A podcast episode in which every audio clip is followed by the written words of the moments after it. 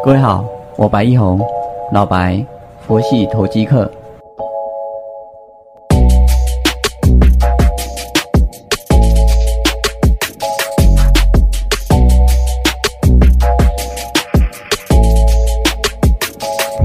各位好，感谢你的再次收听，我是老白，佛系投机客。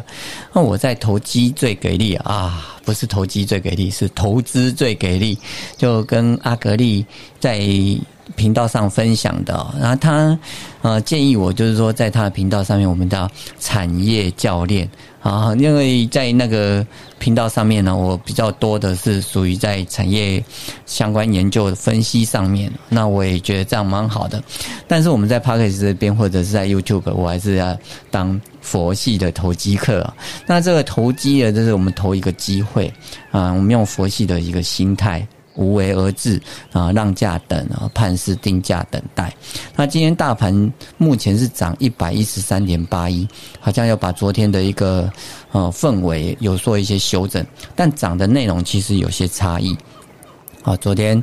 啊电子是相对比较弱了，那现在是有转强上来。嗯，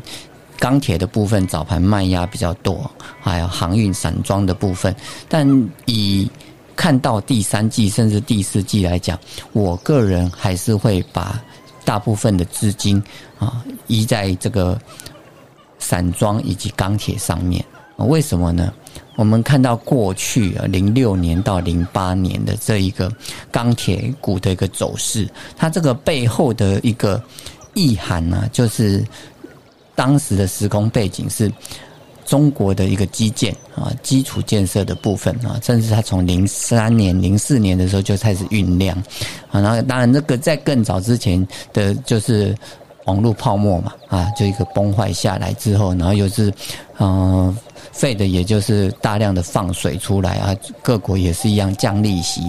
啊，降完利息之后呢，就开始资产吹水啊，各国开始投入比较大的一个基础建设。哎，当时是以金砖四国嘛，哇，好久远以前的记忆，对不对？啊，包括呃巴西、俄罗斯，他们是走的是原物料的一个矿产。那再来就是印度跟中国，不止原物料的矿产的一个大量需求，基础建设，还有大量的人口红利以及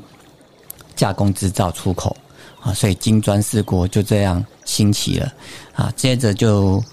他们进入了一个高速成长期啊，到了零八年，零八年因为资产整个过度的一个膨胀，以美国开始的一个开始，它走。一些升息嘛，啊，一些刺激的一些房贷呢就垮掉了，啊，垮掉了之后呢，连锁反应，这不是天灾，是人祸，啊，那这些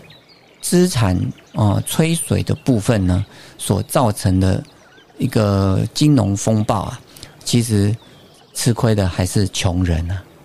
啊，一些房贷族，甚至一些周薪族，在美国就是周薪呢。啊一周两周的周周薪族啊，就造成蛮大的一些亏损。你看现在台面上的美国首富啊，前十大首富这些家族或者汽车集团，在金融海啸当时是这些人，金融海啸过后不也是这些人嘛？只有雷曼兄弟比较倒霉。啊，因为它是比较大量的次灾在手，所以呢就有一些亏损啊，不堪亏损，挨不过冬天，就看不到春天啊。那这个状况啊，延伸到亚洲的时候呢，也造成了啊亚洲的一些金融资产呢做一些减损，减损完之后呢又。又降息嘛，啊，降息之后又复苏，复苏又欧债危机，欧债危机其实可以把它看成是，嗯，金融海啸的后余波，啊，余波荡漾完毕之后呢，就降息下来了，啊，降息一直降息之后呢，就整个开始新的一个繁荣阶段，啊，那这个繁荣阶段呢，并不是建立在基础建设上面，而是建立在什么？三 G 手机、四 G 手机啊，这个智慧型手机的一个新产品的运用啊，所以走的是科技股啊。到了去年的时候，COVID nineteen，COVID nineteen 的时候是个算天灾，也可能是人祸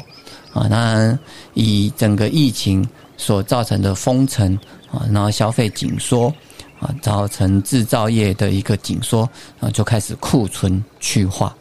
啊。库存去化完毕之后呢，现在开始要慢慢的解封啊，缺货、缺料，供应链断裂，所以从电子股开始一路往上来走。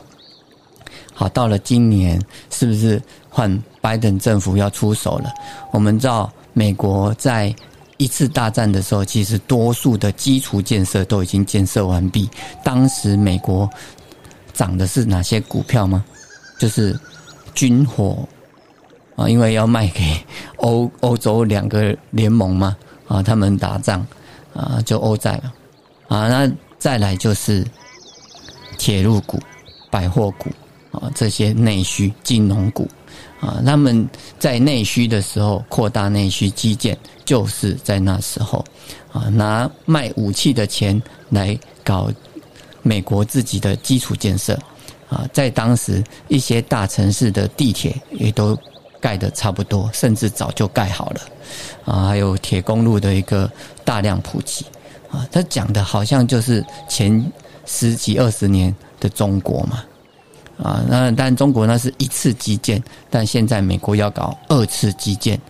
因为这些也都将近百年，甚至超过百年了，啊，要重新来铺设。当时比较广泛用的是铁铅管啊，如果是以自来水来讲的话，是是这样的状况。啊，现在呢就是要用 PVC 管嘛，是不是？甚至啊不锈钢管。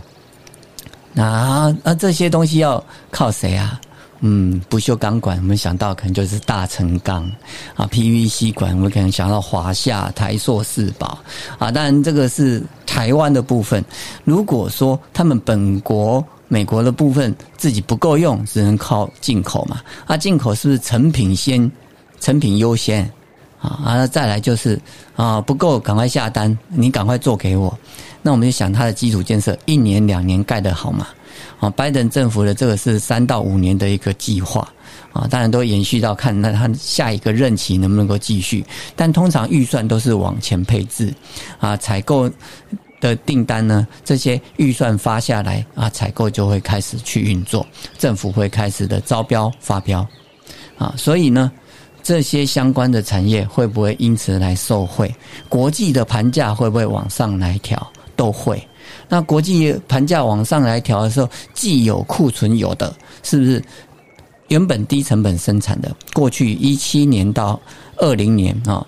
这中间过度生产的库存还没去化啊，因为过去没有这么大的一个经济量体在做基础建设的这个动作啊，这个在需求端的一个改变啊，所以。过去不赚钱的，因为库存都放那边，虽然不做，不至于库存减损啊、报废，因为这些都是不会马上坏掉的，没有效期，有使用期限，没有效期，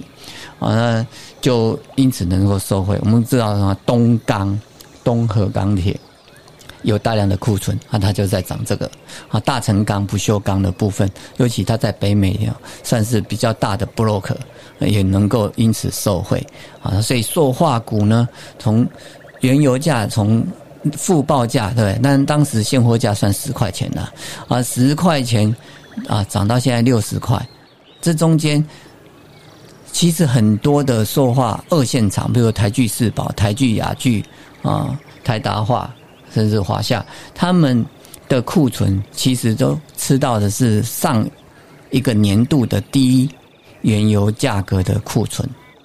啊，进料成本是在这样。那现在卖的算是会比较高价的一个水位，所以原物料行情、塑化、钢铁、航运、航运的部分呢，不是在做出口的一个散装啊居多，要先做进口的散装啊。啊，因为你这些原油要不要进口啊？你这些铁矿砂要不要进口啊？煤要不要进口？都要有啊！你要炼钢，没有煤没有铁矿砂是没有办法的。台湾曾经产煤，但是现在的煤煤是属于劣质煤，它要挖很深，以及它的纯度不高，所以都仰赖进口。铁矿砂台湾根本就没有产产铁，所以台湾的钢铁业要用大量的进口原料来料。然后呢，加工，加工完之后有了成品才能做出口。那要先炼完才能做出口，国外的订单进来才能够做出口。其实现在台湾的钢铁建材，H 型钢也好，或者说是钢筋、钢条这些，甚至不锈钢波浪板这些，其实国内都不一定够用哦。啊，因为嗯，外外商回流嘛。啊，再加上建案一直在推啊，这些都要用到大量的这些建材啊，所以呢，钢铁、航运、散装啊，那各挑两只就能够组成一个 portfolio 啊，这个提供给大家做参考，谢谢。